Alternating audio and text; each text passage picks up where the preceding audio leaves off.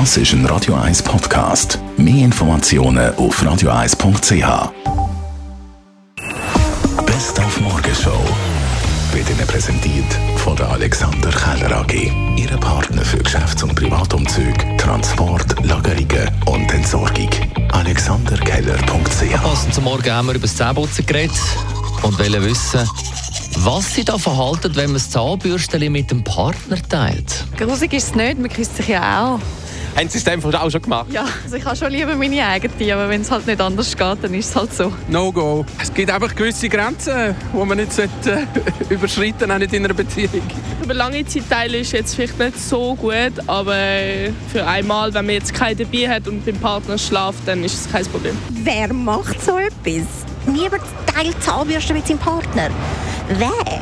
Das heisst, Sie haben es noch nie gemacht? Sicher nicht. Also in Ausnahmefällen, wenn man auf Reise ist und jemand hat es wirklich daheim vergessen, ist es okay, aber generell vielleicht eher nicht. Also das heisst, Sie haben es schon gemacht? Ich habe es definitiv schon gemacht in Notsituationen, ja. Das, das stimmt eigentlich schon, man küsst sich ja auch und teilt sonst alles miteinander oder aus. Aber trotzdem bedenklich hat heute Morgen Hanna Selzner gesagt, Zahnärztin beim Zahnarztzentrum und medizinische Beraterin von Swissdent. Es ist so, dass man ungefähr sagen kann, dass auf einer Zahnbürste ca. eine Million Keime äh, sich befinden. Das ist so ungefähr vergleichbar mit so einem äh, feuchten Tuch oder irgendwie mit so einem Handtuch.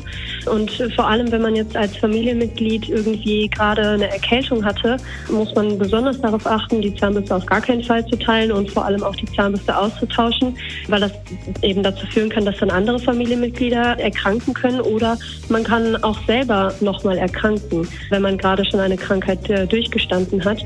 Und man teilt natürlich auch auf andere Wege Krankheitserreger, also beispielsweise durch äh, Küssen oder wenn jetzt innerhalb der Familie irgendwie Besteck äh, geteilt wird. Bei der Zahnbürste ist es aber noch eine, eine, etwas andere Situation, weil beim Zähneputzen oft das Zahnfleisch ein bisschen irritiert und beschädigt werden kann.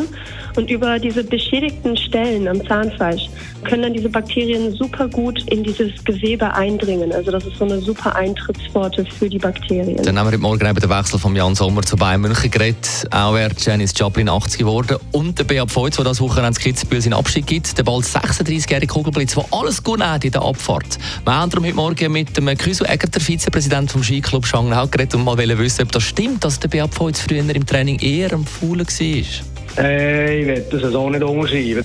Vielleicht gehen viele Sportler heute ja über das Limit. Und jeder ist der Beste, der am meisten trainiert. Und vielleicht ist die ganze Geschichte, äh, muss man vielleicht ein bisschen, ja, ein bisschen überlegen, ist man da noch auf dem richtigen Weg.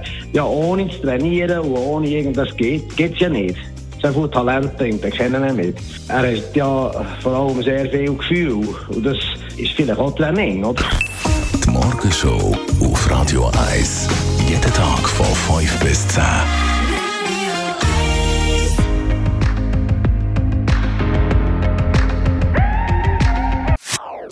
Das ist ein Radio 1 Podcast. Mehr Informationen auf radio1.ch.